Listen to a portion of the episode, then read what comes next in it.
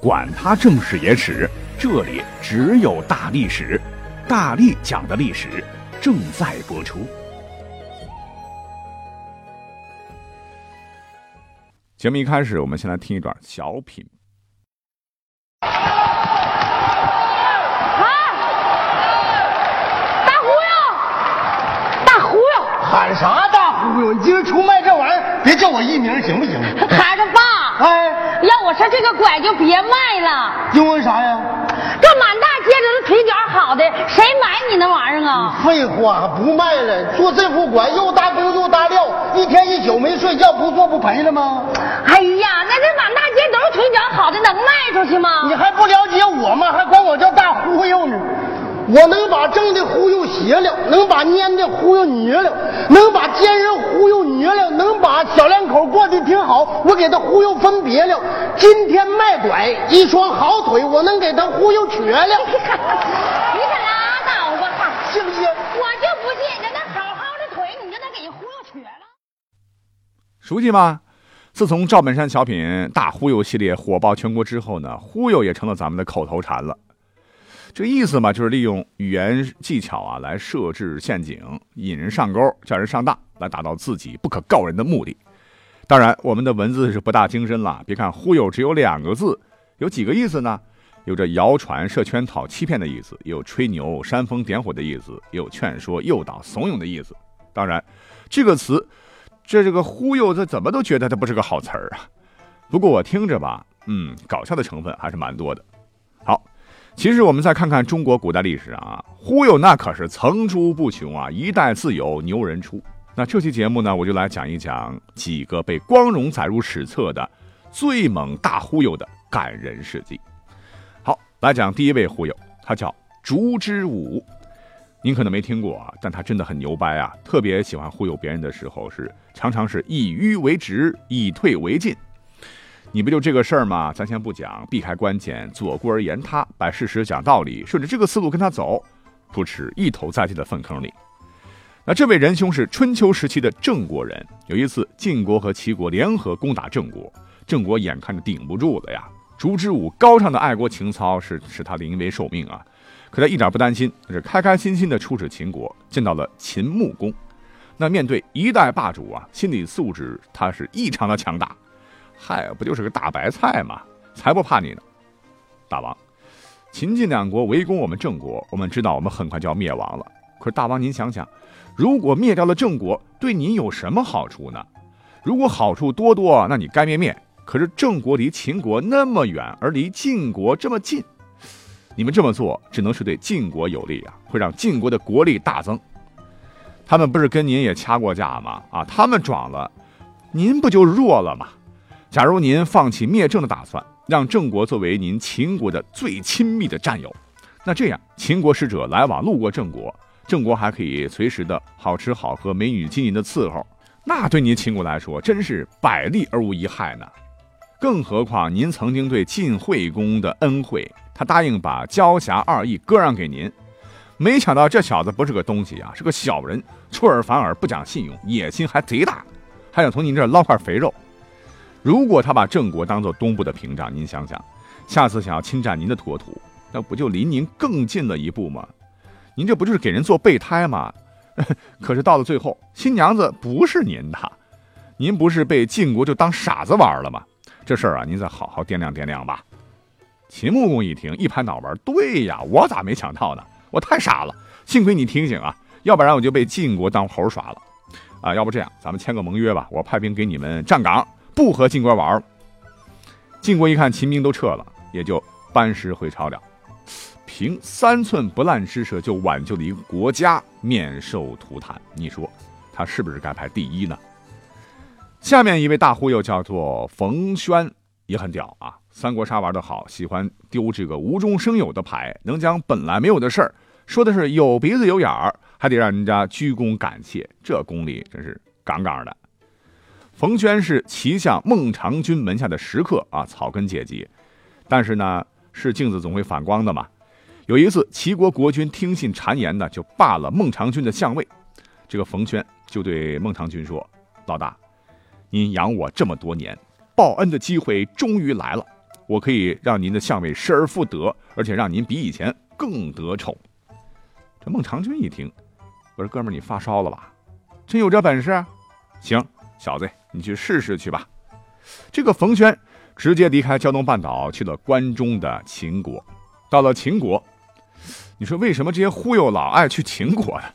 据这秦王说啊，当今世上能与秦国相抗衡的只有齐国。大王想不想让秦国超过齐国呢？废话，这能不想吗？这个冯轩接着说，大王也知道齐国罢了孟尝君的官吧？齐国之所以受到天下人的敬重，就是因为这位孟尝君呐。现在孟尝君因为被罢了官，心中很愤怒。他必然会背离齐国，投靠秦国。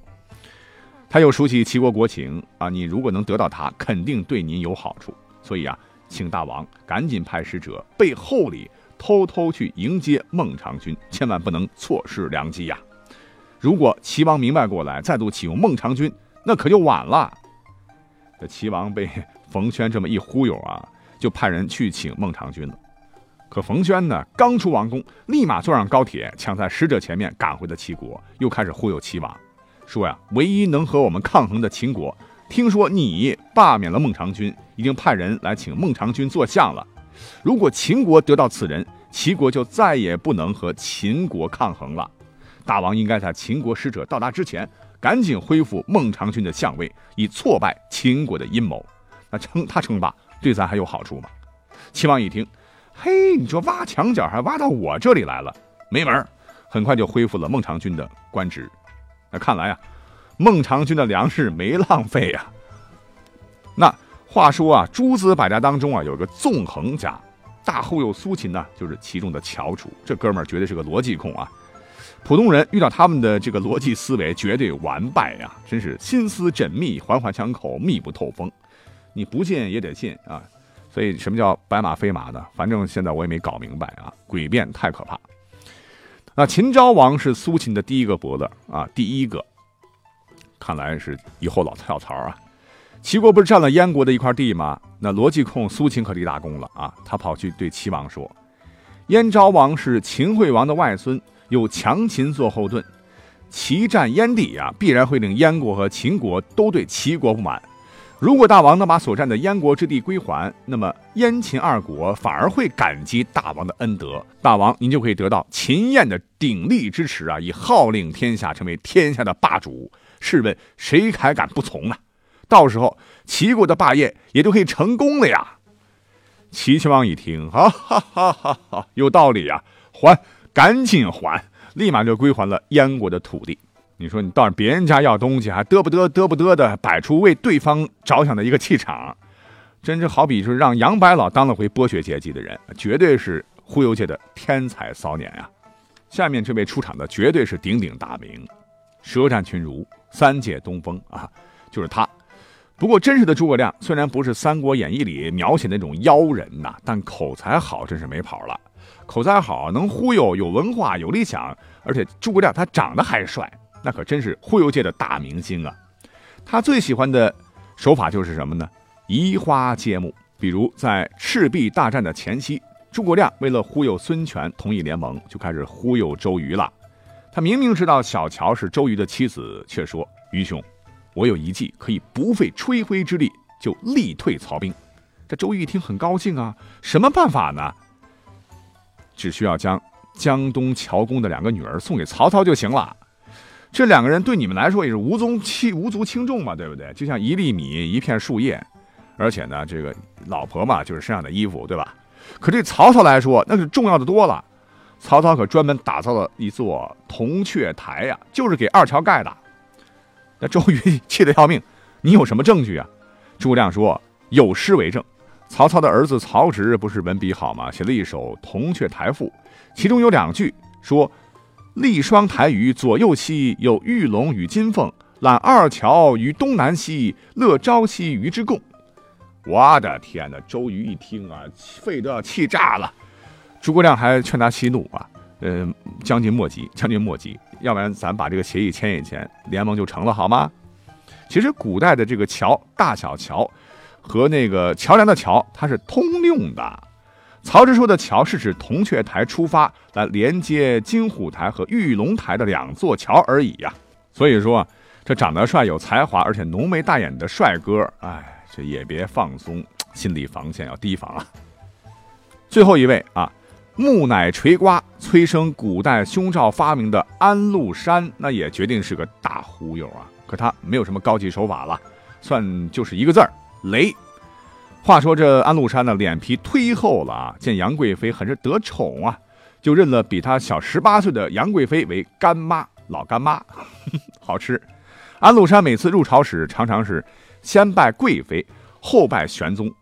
这玄宗感到很奇怪啊，问他：“你为何要先拜我贵妃呢？”他回答说：“胡人先母而后父。”哎呀，这马屁一拍的，我都脸红啊，是啪啪的响啊。而且这个安禄山这哥们儿不是胖吗？二百八十多斤呢。玄宗有一次问他的肚子里有什么呀，这么胖，圆圆的。他说：“啊更无余物，正有赤心耳。” 逗得玄宗是哈哈大笑啊。那这个安禄山忽悠时还能。挺搞气氛的啊，的确不简单。殊不知，就在他满脸堆笑的背后，他狼子野心才是大唐最凶残的敌人呐。说到这儿，其实啊，身边的忽悠人、忽悠事儿还真不少。那被忽悠了怎么办呢？赶紧咨询热线啊！不知道，来，我们来听段录音。你好，你好。这里是见你见你一眼慧眼防忽悠咨询热线，我是资深上当者老范，凭借多年上当经验，对你是否被忽悠了做出明确判断。有人卖拐，请摁一；有人卖车，请按二；有人出脑筋急转弯，请摁三；有人卖单价，直接拨幺幺零。好，感谢收听本期节目，我们下期再会。